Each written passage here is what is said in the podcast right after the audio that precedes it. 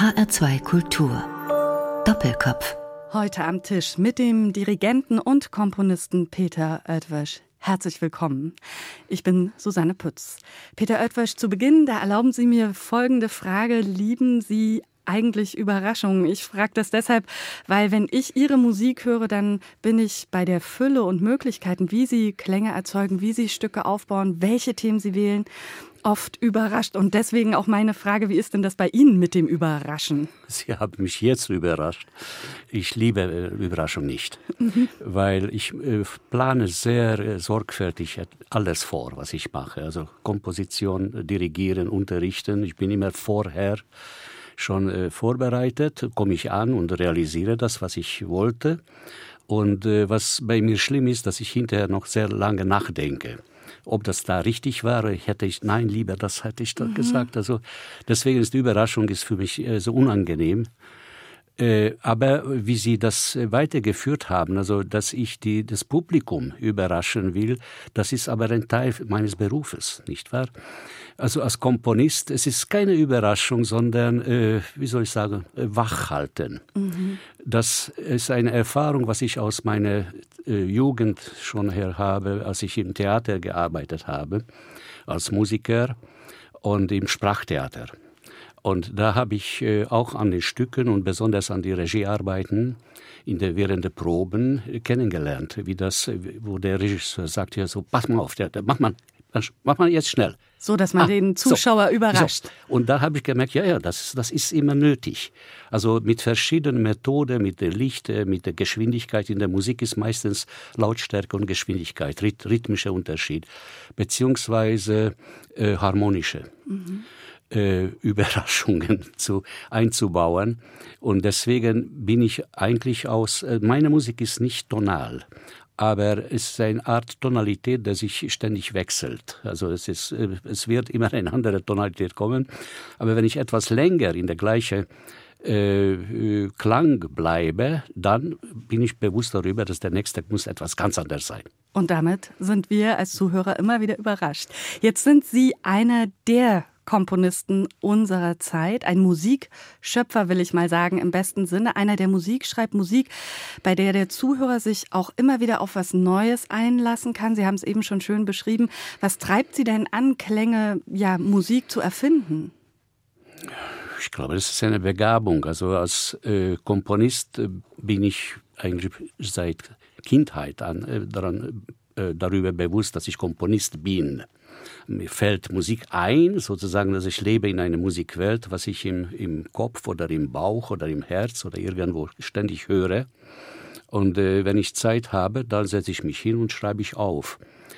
Äh, während meines Studiums, das war geplant, also das waren Aufgaben, die ich realisieren sollte, aber in den letzten, wie soll ich sagen, so etwa 20 Jahren ich habe eine Art zu komponieren improvisativ. Das heißt, ich schreibe genau das ab, was ich höre, weil äh, jetzt bin ich schon über 70 und die etwa 20, 25 Jahre Erfahrung als Musiker, als ich noch jung war, als Dirigent und Komponist, war genug dafür, dass ich alles kennengelernt habe, wie man, äh, wie man einen musikalischen Fluss behalten kann. Also jetzt wage ich es, äh, die Musik nur zu denken und weiter zu schreiben und aufzuschreiben und auch so instrumentieren. Lassen Sie uns an der Stelle mal ganz, ganz viele Jahre zurückschauen. Sie stammen eigentlich aus einer Gegend, die viele als Siebenbürgen kennen. Dort sind Sie geboren, 1944, also mitten im Krieg. Wenn Sie an Ihre frühe Kindheit denken, was ist Ihnen davon präsent? Präsent ist äh, ja, so frühe Kindheit ist äh, einmal, wo ich geboren bin, das war noch Transsilvanien. Und damals war es ein Teil von Ungarn und äh, 1945, also nach dem Krieg, wurde das äh, abgetrennt von Ungarn und jetzt ist heute ist es in Rumänien.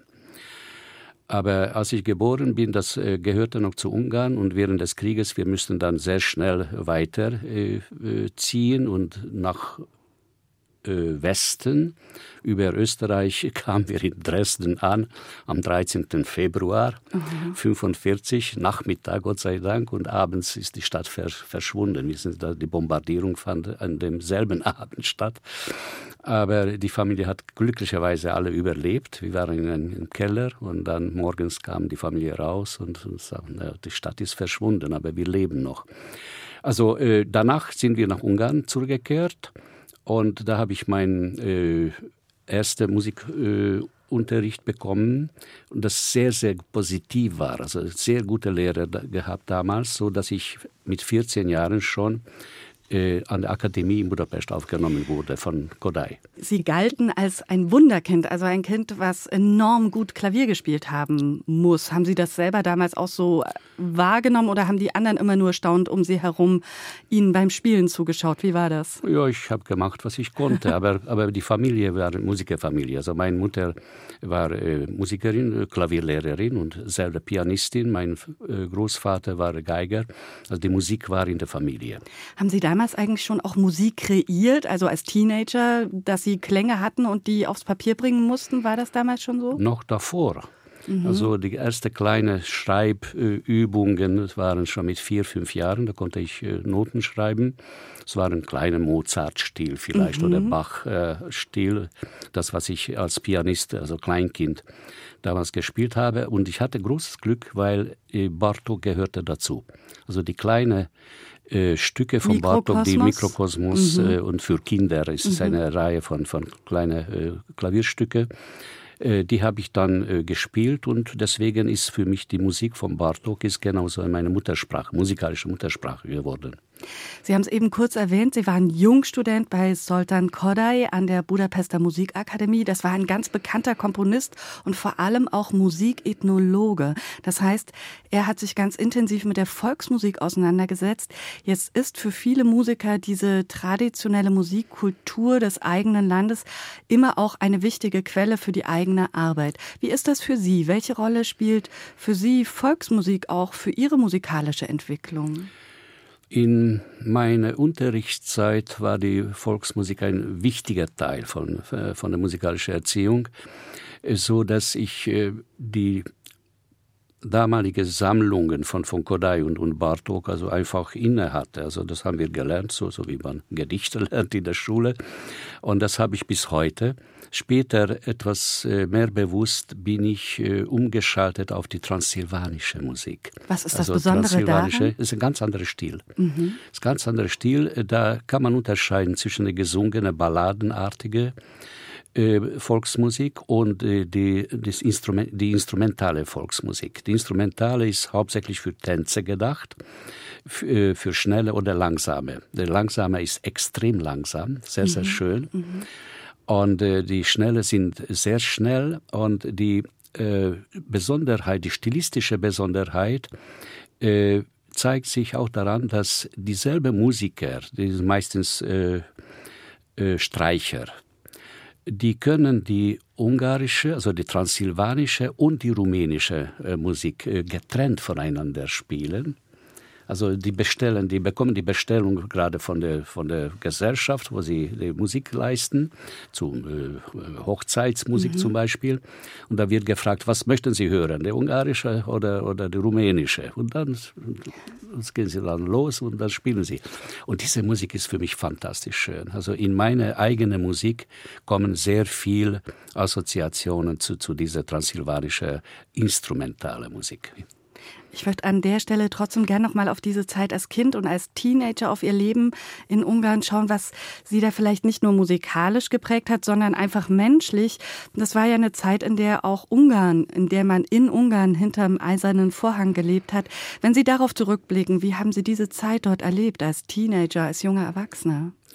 Sehr positiv. Also auch äh, wenn ich jetzt zurückdenke, es bleiben mir eigentlich nur die, die positive Eindrücke, weil meine Schule war sehr gut. Die Akademie war sehr gut.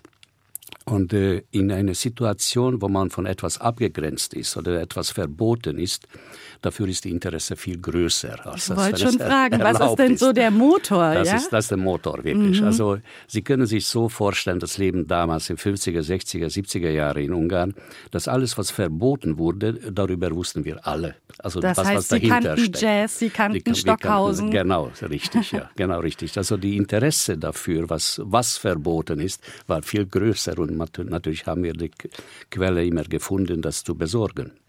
Bevor wir uns gleich weiter unterhalten, hören wir einen Ausschnitt aus einem Stück von einem der ja wohl wichtigsten ungarischen Komponisten von Bela Bartok.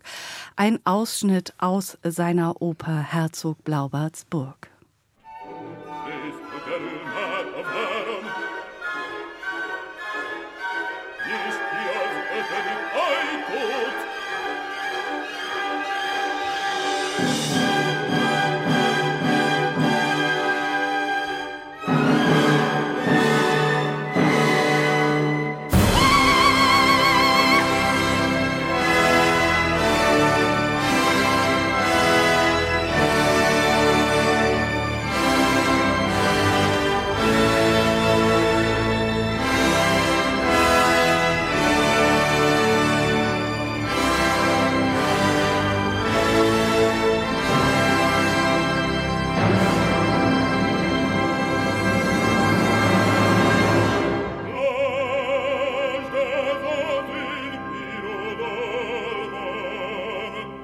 Mit der Mezzosopranistin Cornelia Kallisch und dem Bass Peter Fried, begleitet von den Musikern vom Radiosymphonieorchester Stuttgart, hörten wir ja diesen eindrucksvollen, klangopulenten Ausschnitt aus der Oper Herzog Blaubartsburg, ein Stück komponiert 1911 von Billa Bartok. Und diese Aufnahme leitete mein heutiger Gast im Doppelkopf in H2 Kultur, der Dirigent und Komponist Peter Oetwösch. Peter Oetwösch, was ist denn das Besondere an diesem Stück? Denn diesen Ausschnitt, den haben Sie ausgewählt für den Doppelkopf. Ich war zwölf Jahre alt, als meine Mutter einmal nach Hause kam und sagte, wir müssen unbedingt nach Budapest. Heute Abend werden die drei Bartok-Oper gespielt in Budapest. Äh, und, äh, damals wohnten wir in Miskolc, das ist etwas äh, östlich, die zweitgrößte Stadt von Ungarn. Und äh, in der Nacht, also nächsten Abend war das, und in der Nacht sind wir mit dem Nachtwagen nach Budapest gefahren. Also durchaus eine also, anstrengende Reise. Ein, also war ein richtiger Ausflug. Und äh, morgens angekommen in Budapest, ein bisschen die Stadt angeschaut und abends in die Oper. Und da waren die äh, so Blaubart und der äh, wunderbare Mandarin und äh, Holzgeschnitzter Prinz mhm. in, an einem Abend. Und Sie können sich vorstellen, ich war noch äh, nur zwölf Jahre alt, schon musikalisch etwas gebildet.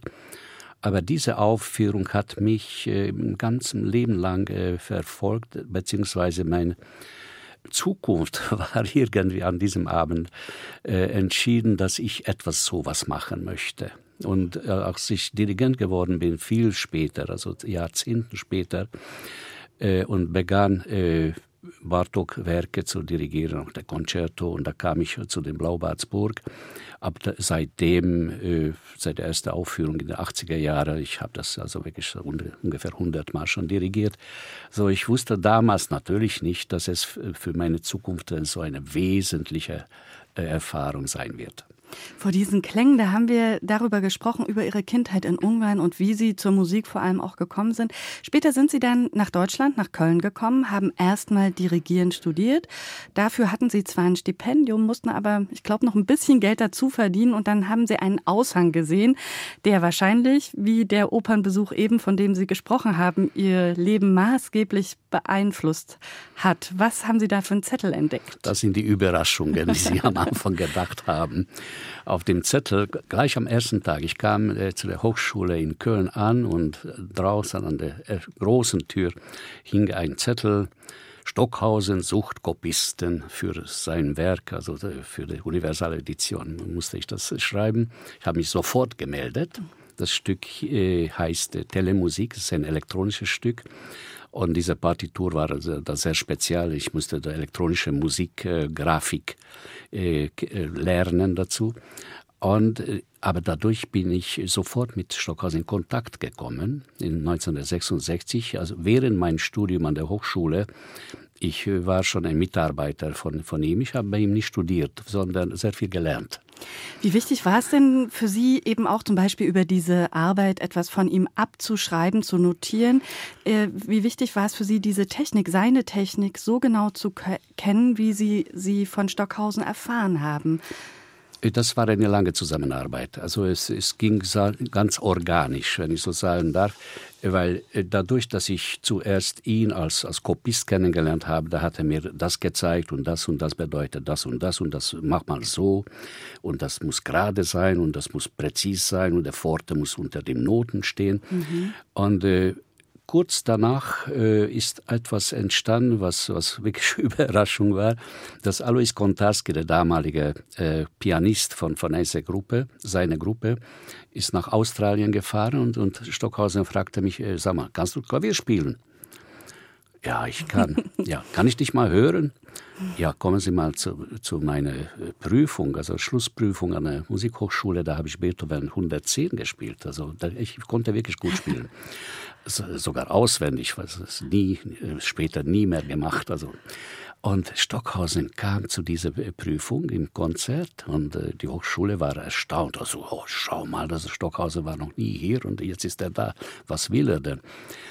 Auf jeden kurz, also äh, es hat ihm gefallen, wie ich Klavier gespielt habe und ab da war ich dann ein äh, Mitglied von seinem Ensemble, so ganz kleines Ensemble, vier, fünf Musiker waren nur da. Aber dann äh, kurz daraufhin, 1970, sind wir schon zum Beispiel für sechs Monate äh, nach Japan gegangen. Zur Weltausstellung im Deutschen Pavillon haben wir gespielt. Und äh, ab da bin ich äh, noch ein paar Jahre lang als äh, Musiker von seiner Gruppe, später als Dirigent sehr oft mit ihm zusammengearbeitet und zusammen die ganze Welt bereist. Sie haben aber nicht nur eng mit Karl-Heinz Stockhausen über viele Jahre zusammengearbeitet oder waren mit ihm verbunden, sondern auch mit dem Komponisten Bernd Alois Zimmermann. Und da finde ich ganz spannend, dass Sie sehr nah dabei waren, als seine monumentale Oper Die Soldaten zum ersten Mal auf die Bühne kam. Was war denn dabei Ihre Aufgabe?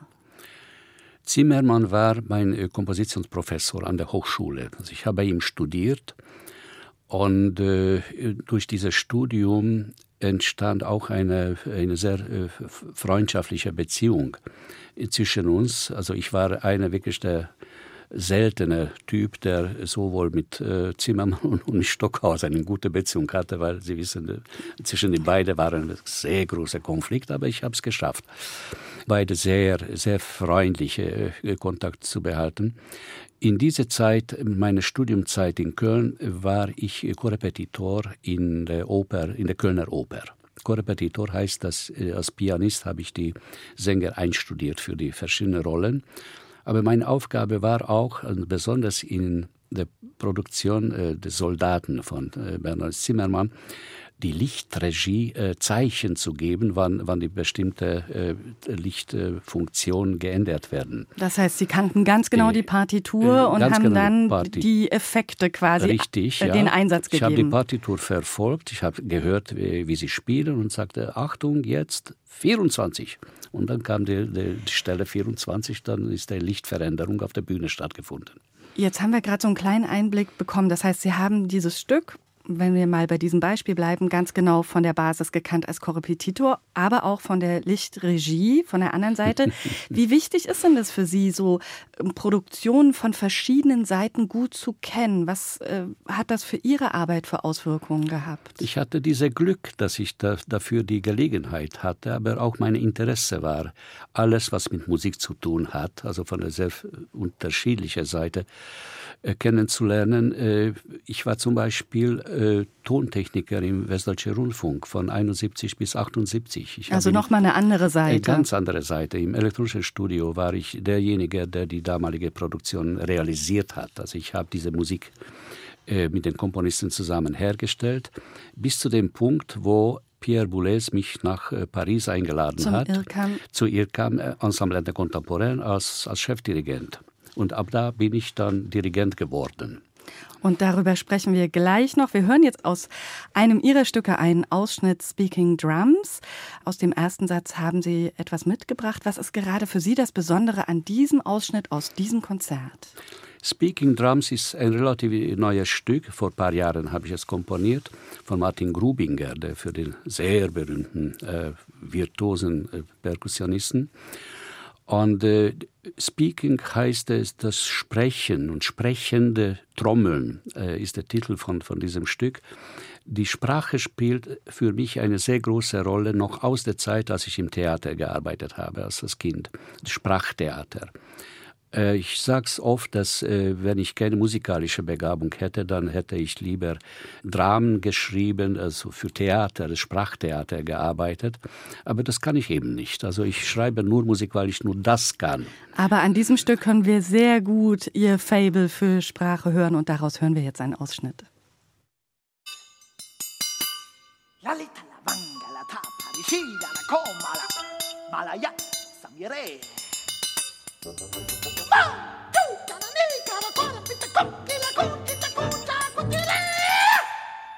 Arriba!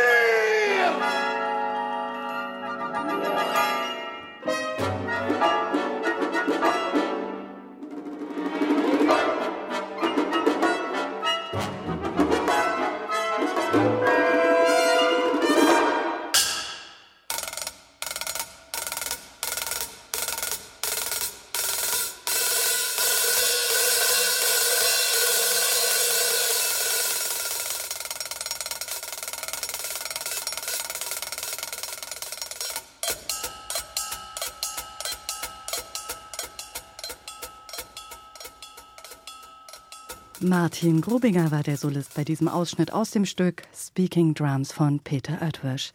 Der Dirigent und Komponist ist heute mein Gast im Doppelkopf in H2 Kultur. Und Peter Oetwisch, Sie haben nicht nur dieses Stück geschrieben, aus welchem der Ausschnitt eben war, sondern Sie haben das Ganze auch dirigiert. Und das Dirigieren, das ist ja neben dem Komponieren eine ganz wesentliche Säule Ihrer Arbeit. Gibt es da eine Gewichtung für Sie? Das eine oder das andere mehr? Wie ist das? Es ist eher 50-50, würde mhm. ich sagen. Das liegt eher an der Zeiteinteilung, also wie ich meinen Jahren äh, voraus äh, planen kann. Bei diesem Beruf ist es so, dass wir so zwei, drei Jahre voraus äh, planen müssen weil äh, die Großorchester, Opernhäuser, die, die planen auch mit, mit dieser äh, Technik. Und äh, da muss ich darauf achten, dass ich für die Komposition Zeit lasse, weil dirigieren könnte, könnte ich im ganzen Jahr durch. Mhm. Also jede Woche könnte ich irgendwo dirigieren. Aber für Komposition brauche ich viel längere Zeit, weil das ist schöpferisch. Da, da muss man Ruhe haben. Man, man, setzt sich hin.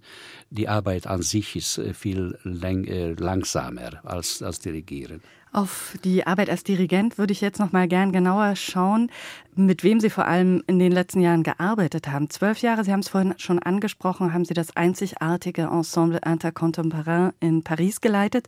Zu Gast waren und sind Sie auch immer wieder bei den Wiener Philharmonikern bis hin zu den Berlinern. Einige Jahre waren Sie erster Gastdirigent beim BBC Symphony Orchestra, dem Radiosymphonieorchester Stuttgart und man kann Sie gerade auch bei uns in Frankfurt immer wieder bei Projekten mit dem HR Symphonieorchester Orchester erleben. Nicht zu vergessen die Opernhäuser wie das Royal Opera House oder die Mailänder Scala, aber sie geben auch ihr Können ganz bewusst weiter. Wie muss ich mir das vorstellen? Das ist doch so ein unglaublich komplexes Handwerk. Worauf legen Sie da besonders Wert, wenn junge Leute, die vielleicht gerade mal 20 sind, zu Ihnen kommen und dirigieren lernen wollen?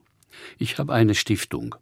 Stiftung für jungen Dirigenten und Komponisten, die ich seit äh, über 20 Jahren schon betreibe. Diese Stiftung entstand aus der äh, Gedanke, dass meine zwei wichtige Mentoren, Stockhausen und Boulez, haben mir so viel Kenntnis äh, äh beigebracht. Also ich habe mit denen zusammengearbeitet, jahrzehntelang. Und alles, was ich da erfahren habe, gelernt habe, das muss ich weitergeben an der junge Generation. Das liegt nicht nur an diese zwei Personen, also Boulez und Stockhausen, sondern an den vielen Komponisten, die ich in der Pariser Zeit äh, getroffen habe. Die zu den Proben gekommen sind und mit denen gesprochen habe, also wo ich meine Erfahrung mit den lebenden Komponisten von damaliger Zeit, mit, mit Xenakis, mit, mit Messiaen, mit, mit Steve Reich, mit äh, den Komponisten Carter, der Zeit. Komponisten ja. der Zeit. Das habe ich alle persönlich mitbekommen und selbst dirigiert und da haben sie mich korrigiert, weil es nötig war. Mhm. Also die junge Generation kann von niemand anderen erfahren als von mir diese Kenntnisse. Deswegen habe ich sehr bewusst beide äh, Gattungen, äh, Komponisten und Dirigenten immer solche Seminare oder, oder Kursen geführt, wo sie zusammenarbeiten. Also jeder muss von der anderen das lernen, was der andere kennt sagt Peter Oetwisch. Und wenn man das hört, dann wundert es auch nicht, dass Sie auch gerade immer wieder mit jungen Leuten zusammenarbeiten, zum Beispiel den Musikern von der Jungen Deutschen Philharmonie, die ihren Sitz in Frankfurt hat. Sie haben eine Aufnahme mit dabei von Le Sacre du Printemps von Igor Strawinski. Was fällt Ihnen denn ein, wenn Sie sich an die Arbeit mit diesen jungen Musikern erinnern? Ich liebe es sehr, mit äh, jungen äh, Musikern zu arbeiten, mit jungen äh, Orchestern zu arbeiten, weil die begegnen meistens zum ersten Mal mit dem Programm, was wir ausarbeiten. Und da kann ich natürlich das so formen, wie ich das will. Also die erste Begegnung mit einer Musik ist, ist auch sehr wichtig für, für die junge Musiker, weil später, wenn sie in irgendwelchem Orchester im Leben weiterspielen, die erinnern sich immer dran. Also wie, wie, wie war das zum ersten Mal? Also meine Erf äh, Verantwortung ist sehr groß, bei, gerade bei den jungen Musikern.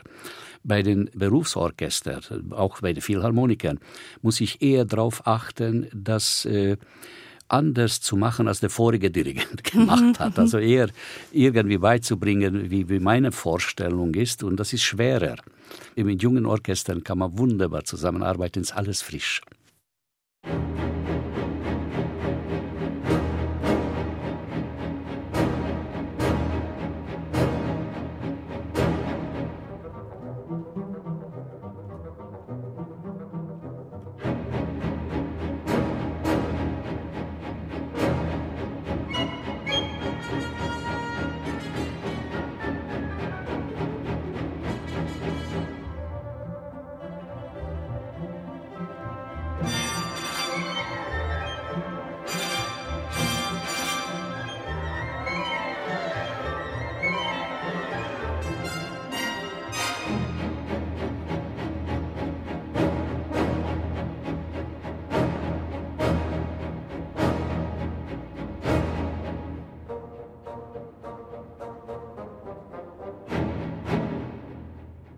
Es wie immer wie ein Sog, die Musik von Igor Strawinski. Peter Oetwisch hat diesen Teil, den Tanz der jungen Mädchen aus Le Sacre du Printemps, ausgewählt. Mit dem Dirigenten und Komponisten spreche ich heute im Doppelkopf in H2 Kultur. Peter Oetwisch, schauen wir jetzt mal auf die verschiedenen Werke für Musiktheater, die Sie geschrieben haben. Da fällt mir auf, Sie schreiben immer in verschiedenen Sprachen. Mal auf Russisch, wie bei der Oper Trisestri, Drei Schwestern, nach dem gleichnamigen Drama von Anton Tschechow. Ein Stück, das übrigens eine der meistgespielten zeitgenössischen Opern der Zeit überhaupt ist. Aber sie haben auch schon Musik komponiert und die Texte dazu sind auf Englisch, wie bei Angels in America, oder auf Italienisch oder äh, Der Goldene Drache, der im Bockenheimer Depot uraufgeführt wurde. Auf Deutsch gesungen wird dieses Stück. Wie wichtig ist Ihnen denn der Klang der Sprache? Sie haben es vorhin schon mal angedeutet, am liebsten hätten Sie für Sprechtheater geschrieben. Ja, ich komme aus der Sprechtheater. Und äh, ich bin irgendwie doch an der Sprache äh, geblieben. Besonders wichtig war für mich die erste Erfahrung, als ich nach Deutschland kam, 66 und Deutsch gelernt habe. Da habe ich gemerkt, dass es also nicht nur eine neue Sprache, sondern eine ganz andere Art zu denken. Rhythmisch ist ganz anders, die Melodie ist ganz anders. Und wenn ich das auf die Musik beziehe, besonders bei der Oper eine Melodie zu gestalten, jede Sprache hat eine andere Sprachmelodie. Mhm. Der Satz ist ein Wort anders betont, eines auf der ersten Silbe, bei dem anderen auf der letzte oder in der mittlere. Und äh, mein erster Versuch kam eigentlich sehr spät. Also 72 habe ich zum ersten Mal eine kleine Kammeroper äh, komponiert ich kann Sie jetzt überraschen, auf Japanisch. Nein. Aber haben Sie die Sprache verstanden oder war es nur der Klang, äh, der Sie animiert äh, hat? Vor allem der Klang, würde ich mhm. sagen. Also ich höre, und gerade das war mein, äh, das ist mein großer Vorteil, denke ich, dass ich die Sprachen als Klang erlebe. Natürlich weiß ich, äh, was sie bedeuten. Das muss ich auch wissen, weil das, die ganze Dramaturgie liegt daran, äh, was da gesagt wird. Aber dadurch, dass ich die, jede Sprache musikalisch erlebe, melodisch erlebe und äh, sehr auf die Charakter achte. Also dass sie jede Sprache, die selbst die Charaktere ändern sich. Also Sprache erzeugt verschiedene menschliche Haltungen und äh, Rhythmen, Tempo. Und äh, das kann ich dann in meiner Oper wunderbar nutzen. Deswegen nehme ich auch unterschiedliche Sprachen für die verschiedenen Opern. Wäre es eigentlich vorstellbar für Sie, auch in Ihrer Muttersprache auf Ungarisch zu schreiben? Oder ist das, weil es vielleicht für die Sänger später eine zu große Herausforderung ist? Oder vielleicht Ihnen auch zu nah, dass Sie in Ihrer Muttersprache nicht schreiben? Stellen Sie sich vor, ich bin schon äh, über 70 und jetzt haben wir erste Gespräche in Ungarn darüber, dass ich mal endlich mal eine ungarische Oper schreibe, also eine Oper auf, mit auf ungarischer Sprache. Das kommt gerade aus der äh, ersten Erfahrung äh, mit äh, Bartok, als ich das schon vorher erzählt habe, als ich zwölf Jahre alt war. Ich bin so stark davon beeinflusst, dass ich immer Angst hatte, ein, äh, eine Kopie zu machen. Also, alles, was ich auf Ungarisch schreiben würde, würde mir, mindestens nach meinem Gefühl, so klingen, als, als ob ich Bartok geschrieben hätte. Und jetzt äh, habe ich allmählich den Mut, dazu, dass sagen, naja, vielleicht schaffe ich das jetzt technisch, dass ich äh, etwas, eine andere Art schaffe. Sie müssen bedenken, dass die sogenannte Prosodie, also wie man eine, ein Wort bildet, das äh, in Fremdsprachen äh, komme ich direkt dran. Also dann höre ich etwas und sage, ach, das ist die Melodie und dann ist der erste Gedanke ist schon richtig. Aber bei Ungarischen muss ich anders schaffen, als das Bartok oder Kodai geschrieben hätte. Und deswegen habe ich noch nie gewagt. Also jetzt äh, bin ich schon dran. Also es ist doch so ein ganz große, großer Berg, der vor Ihnen lag und jetzt erklimmen Sie ihn genau. dann doch, trauen Sie sich. Eine Frage zu Ihrer Musik habe ich an der Stelle und zwar, wenn es darum geht, dass andere ihre Werke aufführen. Da stehen, sie stehen ja nicht immer am Pult, überall können sie ja gar nicht sein. Aber wie ist es denn für Sie, wenn ein anderer dann Ihre Musik dirigiert? Wunderbar. Also ich freue mich sehr darüber, weil das ist einmal auch aus der Überlegung, dass wenn ich nicht mehr lebe, und mir ist sehr wichtig, dass meine Opern hinterher noch gespielt werden. Ich habe zehn große Opern bis jetzt geschrieben und äh, die laufen sehr gut. Also es werden sehr regelmäßig jede Saison so drei, vier gespielt in der Welt. Und äh, es sieht im Moment so aus, dass meine Opern äh, reichhaltig sind und nachhaltig sind, dass ich äh, die Chance habe, dass sie auch in Zukunft äh, gespielt werden. Ich bin auch auf diese Weise natürlich darauf angewiesen, dass andere Dirigenten das nehmen. Und wenn ich, ich gehe zu jeder Aufführung, also zu jeder, äh, jeder Produktion hin zu hören und bin sehr glücklich darüber, dass die äh, verschiedenen Dirigenten verschiedene Auffassungen haben. Und das ist immer ein Zeichen für eine gute Oper, dass, dass man sie so oder so auch interpretieren kann. Und Sie schaffen natürlich damit jetzt quasi wirklich Ihre Nachfolge auch, dass es wiederum Dirigenten gibt, die vielleicht in 50 Jahren Ihren Schülern wieder sagen können. Und übrigens, der Oetwösch hat mir damals gesagt, das. So ist es. Mhm. Bei dem Ausschnitt, den wir jetzt hören werden, da spielen gleich die Musiker von der Oper Lyon. Und das ist ein Ausschnitt aus der Oper Drei Schwestern. Da stehen Sie am Pult, aber auch Kent Nagano, denn Sie haben zwei Orchesterebenen komponiert. Ein besonderes Stilmittel, sehr wirkungsvoll so habe ich das zumindest bei der Opernaufführung empfunden. Warum diese beiden Ebenen? Ich habe äh, die vordere und hintere Orchester sehr bewusst voneinander getrennt. Vor der, vorne heißt es, dass sie normal also im Graben sitzen, aber nur 18 Musiker. Ich wollte nämlich nicht, dass die Sänger, die äh, meistens sehr intime äh, Musik vermitteln, nicht laut singen, weil von Tschechow kann man, also Tschechow ist ein leiser Schreiber. Mhm. Und dieses leise und, sollte auch erhalten Und diese bleiben. leise mhm. behalten, äh, musste ich behalten und deswegen äh, aus der Graben kommt nicht leise, aber wenig, äh, wenig Instrumentenklang, aber auf der Bühne sitzen 50. Mhm. hinter den Sängern und äh, das klingt so wie ein wie so wenn sie zum Kino gehen und da von Leinwand kommt ein größerer Klang runter und die, diese Wirkung, diese Raumwirkung von hinten ein größerer und vorne eine kleinere Klang zu bekommen, das gibt eine große plastische, äh, transparente Klang für diese Oper. Und aus diesem Klang, da wollen wir jetzt natürlich ein Stück hören aus den drei Schwestern, einen Ausschnitt aus der Uraufführung aus Lyon von 1998. Город наш, город, город наш существует уже 200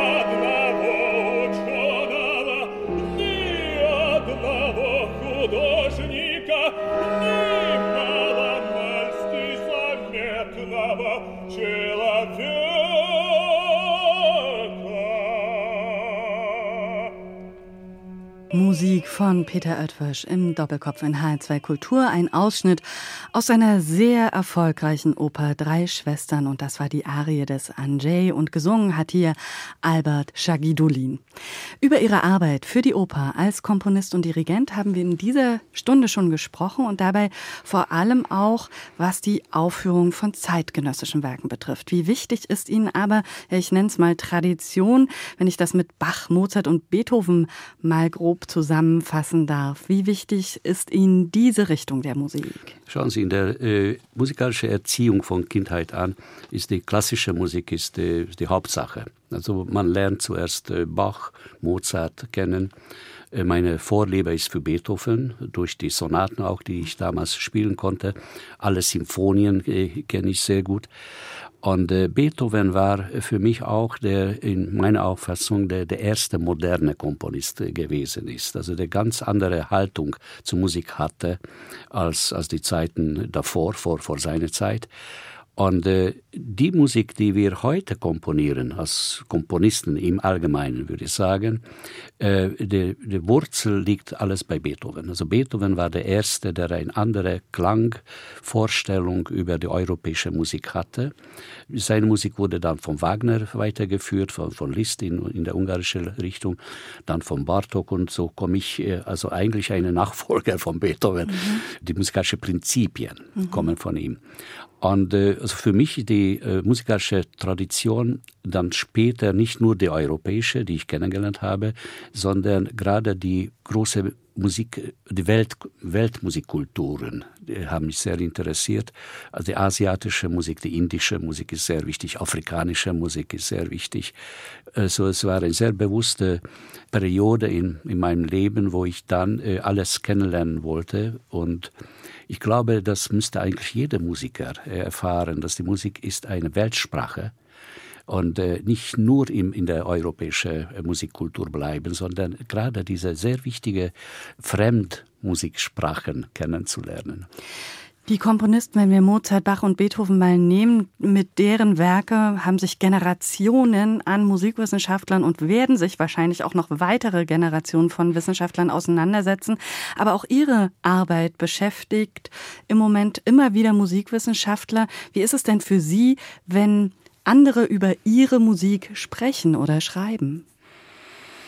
Sehr unterschiedlich. Also äh, wenn äh, ich sie lese und äh, was kann ich da sagen? Ich glaube, es ist noch zu früh, mhm. weil ich lebe noch. Mhm. Also äh, es liegt nicht daran, ob, ob ich äh, gelobt werde oder beschimpft werde. Es hat nichts damit zu tun. Es ist eher, ob ich da merke, dass sie etwas äh, erfasst haben, was ich tatsächlich wollte. Analysen interessieren mich wenig, weil ich glaube, dass für die Zuhörer ist das absolut uninteressant. Also das, wie man ein Stück analysiert, ist gut für einen Wissenschaftler und war gut für mich, als ich das noch komponiert habe. Aber Sie werden das äh, richtig verstehen, dass wenn ich meine eigenen Stücke dirigiere, ich denke nie an die Analyse. Also es ist ein ganz anderes, das Stück ist schon fertig. Also auch wenn ein Kind geboren ist, man denkt nicht ganze Zeit an die Entwicklung, also jetzt ist ein kleiner Finger entstanden und so weiter, sondern man sieht den Person an, der jetzt da steht. Aber äh, die Reaktionen sind für mich wichtig, das äh, zu merken, wie sie, wie die Leute äh, äh, nicht auf meine Musik, sondern meine Musik in meine Zeit. Weil das ist für mich ein sehr wichtiger Faktor, äh, für die Leute verständlich zu machen, dass die Musik ist immer ein Zeichen von, von einer Zeit. Wenn wir das Radio anmachen und Musik hören, dann können wir sagen, ach, das ist eine Musik aus der Barockzeit. Und das finde ich so fantastisch. Also die Musik ist eine sehr genaue Abbildung äh, von, von jeder Zeit und meine Musik müsste meine Zeit ausdrücken. Sie sind ja jetzt, das ist unschwer zu hören und auch zu erkennen, nicht mehr 23, sondern schon ein bisschen älter. Schaut man da aber auch schon mal zurück und resümiert und wenn ja, wie fällt das Resümee in puncto Musik für Sie in Ihrem Leben denn aus? Das hat mein äh, ganzes Leben ausgefüllt. Also ich bin als Musiker geboren. Das ist, äh, kann man wirklich so sagen, dass äh, wenn man diese Begabung nicht hat, dann kann man das auch nicht lernen, nur als, als Liebhaber. Aber ich, dadurch, dass ich diese Begabung habe und ich glaube, ich habe das äh, gut bewirtschaftet. Also ich habe äh, alles, alles gemacht, um meine musikalische Wurzel, äh, aus, der, aus dieser Wurzel wirklich einen Baum wachsen lassen. Mit Blick auf die Uhr, da bedanke ich mich an dieser Stelle bei Ihnen, Peter Oetwösch, dass Sie im Doppelkopf in HR2 Kultur zu Gast waren. Eine kurze Musik werden wir noch hören und das wird eine Aufnahme aus der alten Oper sein mit den Musikern vom Ensemble Modern und zwar aus dem zweiten Satz der fünften Sinfonie von Ludwig van Beethoven. Warum genau dieser Teil? Verraten Sie uns das noch?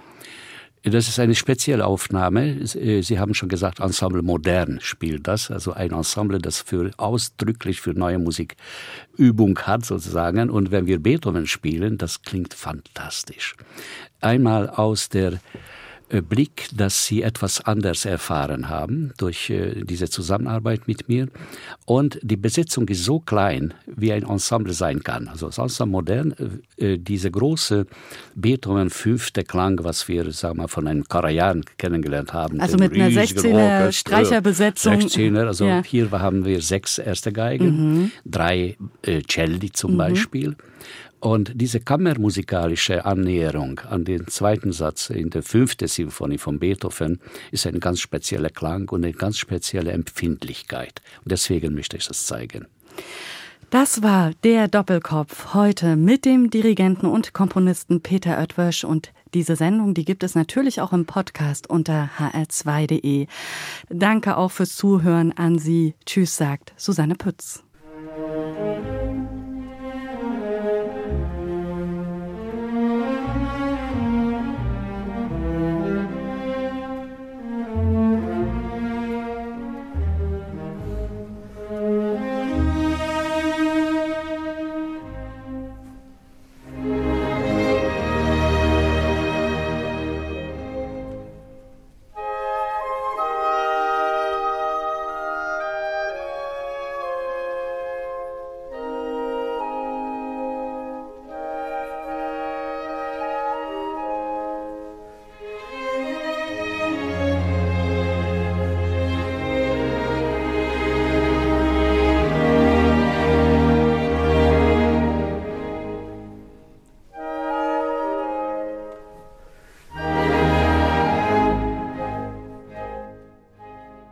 Das war HR2 Kultur Doppelkopf. Aus urheberrechtlichen Gründen müssen wir Musiktitel in unserem Podcast-Angebot ausblenden. Weitere Sendungen, die Sie jederzeit hören können, finden Sie auf hr2.de.